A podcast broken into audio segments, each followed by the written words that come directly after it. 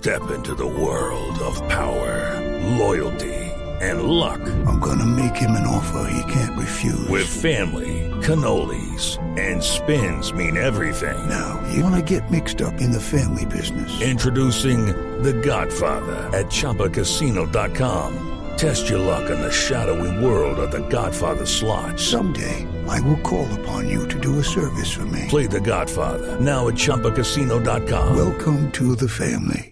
Purchase necessary. Group. Prohibited by law. 18 plus. Terms and conditions apply. El proyecto que relige alcaldes y gobernadores para unificar los periodos con el presidente de la República ya tiene sus ponentes en la Comisión Primera de la Cámara. Catalina Ortiz.